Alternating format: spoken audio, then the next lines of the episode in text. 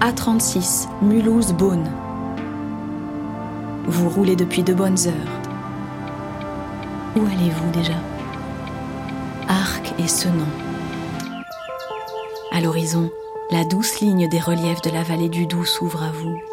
Vous songez partir en excursion, respirer le grand air sur les sommets voisins du Jura.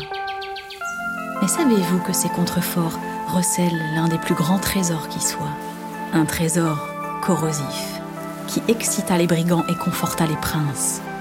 Le sel.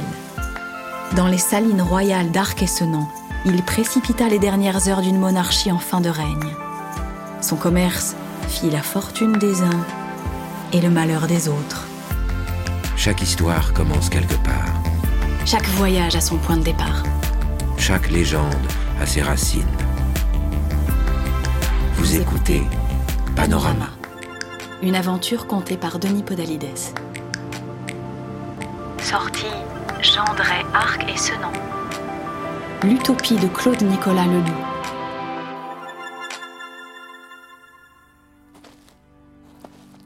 Mon nom importe peu.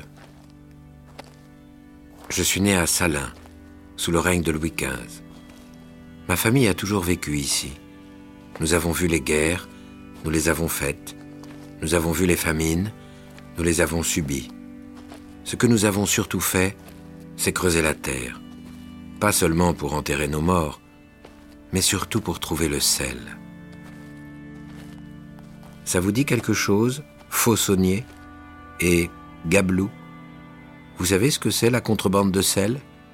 Ce qu'on y gagne et ce qu'on y risque?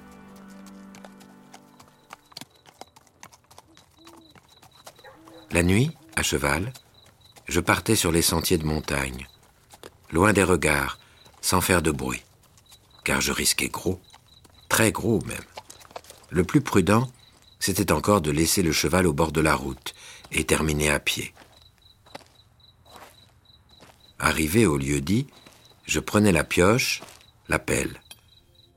Je creusais un trou, je remontais la terre et j'ouvrais la canalisation. Ça ruisselait, ça débordait. Des litres et des litres de saumure blanche et pure comme la vie, prête à être revendue au marché une petite fortune. Elle coulait sous terre depuis les mines de Salan jusqu'à l'usine de Senan. Pour moi, rien que pour moi. J'en prenais autant que je pouvais, puis je rebouchais et je partais. J'escaladais les montagnes, je prenais les petits sentiers, je sillonnais les forêts, je dormais dans les granges, je galopais le long des vallées, je traversais les fleuves, le cœur battant, le souffle court. C'était ma vie, une vie contre la loi. Sauf qu'un jour, on m'arrêta. Ils me lièrent les mains, attachèrent mon cheval et me firent descendre jusqu'à la saline on me traîna dans la petite prison de la maison des gardiens de l'usine. À l'intérieur, il faisait bien chaud. Les autres gabelous jouaient aux cartes en me regardant du coin de l'œil. On me poussa au sol, on me frappa. On arracha mes vêtements, on me cria dessus. On disait que je risquais la mort. Je crois que je me suis pissé dessus. Mais je ne perdis pas totalement la tête. Je ne dis rien de compromettant. Non, je n'étais jamais allé en Bourgogne ou en Champagne, où la saumure se vendait quatre ou cinq fois plus cher. Non, je n'étais pas contrebandier. Cela étant, je ne trouvais aucun moyen d'expliquer tout ce sel qu'ils trouvaient sur la croupe de mon cheval. Alors, ils me jetèrent derrière les barreaux, et sur ma poitrine, comme une bête au fer rouge, ils marquèrent un grand G, le G de Gabelle. Vous comprenez? Je n'avais pas payé la taxe sur le sel. J'avais volé la gabelle. Il me la collait sur la poitrine. Ça ne s'oublie pas ce genre de choses.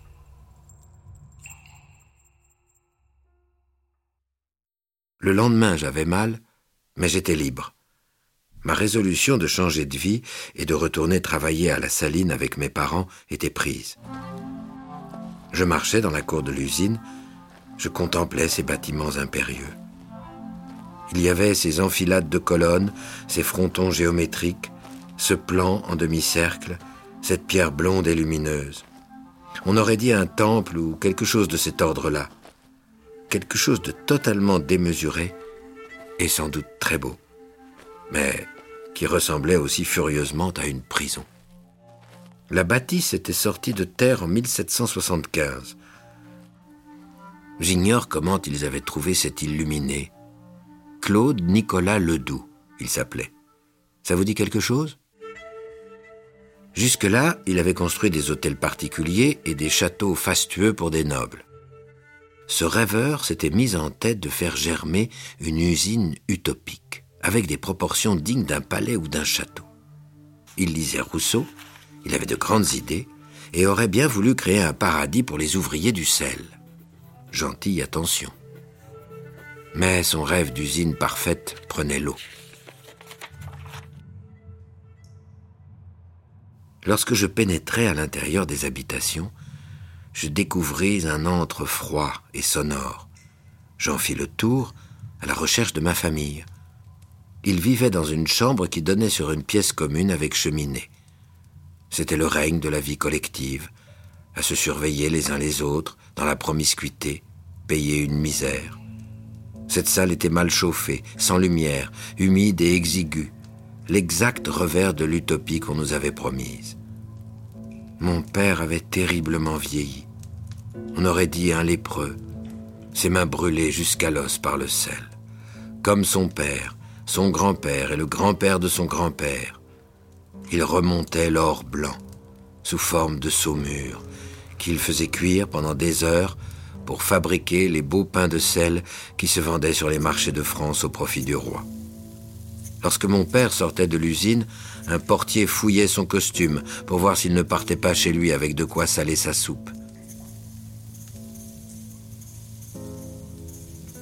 Ici, dans les antres de l'enfer, on brûlait chaque année environ 14 000 stères de bois pour produire 30 000 quintaux de sel.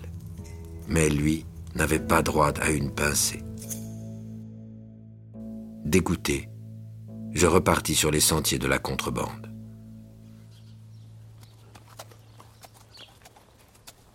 Je travaillais à peu près comme avant, sauf que je n'étais plus seul. On était même des dizaines, des centaines. Toute une armée de faussonniers, un peuple de l'ombre, à battre la campagne, à échapper aux rafles, aux fouilles et aux barrages et à jouer avec la mort. Chacun avait son rôle à tenir. C'était une œuvre collective. Il y avait ceux qui tiraient le sel, ceux qui partaient en Suisse, ceux qui descendaient jusqu'au Rhône, les vendeurs, les voleurs. On était prêt à tout pour saler notre pain à l'œil et nous payer une vie meilleure. De nouveau capturé, un peu plus expérimenté, je payai l'amende et fus libéré. La troisième fois, on me mit au fer, sans discussion, dans un bagne lointain au fond de la forêt. Trois ans, ni plus ni moins. Lorsque je revins, la révolution avait éclaté. La vie dans la cité idéale de Ledoux n'était pas meilleure qu'avant. On suait toujours sang et eau pour cuire la saumure. D'ailleurs, elle marchait de moins en moins cette saline. Pas assez rentable la production qu'il disait. Pas assez salée la saumure. Mon père avait cassé son corps pour un rêve d'architecte dont les mauvais calculs causèrent la mort. Et l'architecte, quant à lui, était derrière les barreaux. Juste retour des choses, vous me direz. Idéaliste, il avait eu le tort aux yeux des révolutionnaires de construire les barrières d'octroi autour de Paris. Des petits temples aux formes romantiques pour que les fermiers généraux puissent percevoir la taxe sur tout et sur rien. Privilège de l'ancien régime que les révolutionnaires mettaient à bas. Ledoux ne construisit plus jamais rien de sa vie. Lorsque l'on supprima la gabelle en 1791, je pensais naïvement que la saline fermerait enfin. Mais l'usine tint bon encore un siècle. Concurrence du sel de mer, développement des chemins de fer, saumure de mauvaise qualité, la saline d'Arc et Senans ferma ses portes le 1er juillet 1895. Quelques familles d'ouvriers restèrent logées là quelques années, c'est ainsi que je suis devenu gardien des lieux, bientôt transformé en entrepôt. À ma place, j'en étais devenu la mémoire.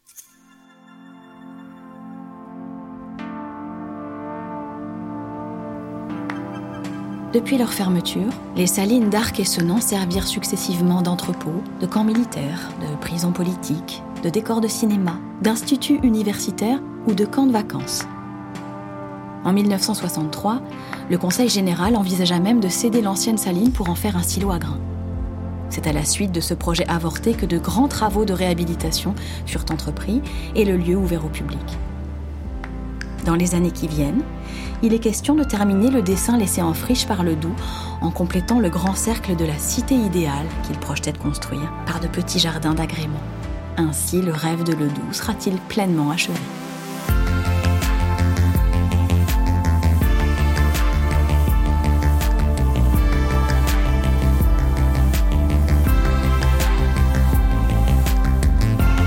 Et perdues, Chevaliers illustres, créatures fantastiques, leurs vies légendaires ont marqué les paysages que vous traversez. et laissé leur empreinte dans le cœur des hommes et des femmes qui s'y sont aventurés. Les autoroutes APRR et AREA vous invitent, le temps d'un voyage, à réveiller le passé Et à entrer dans la légende.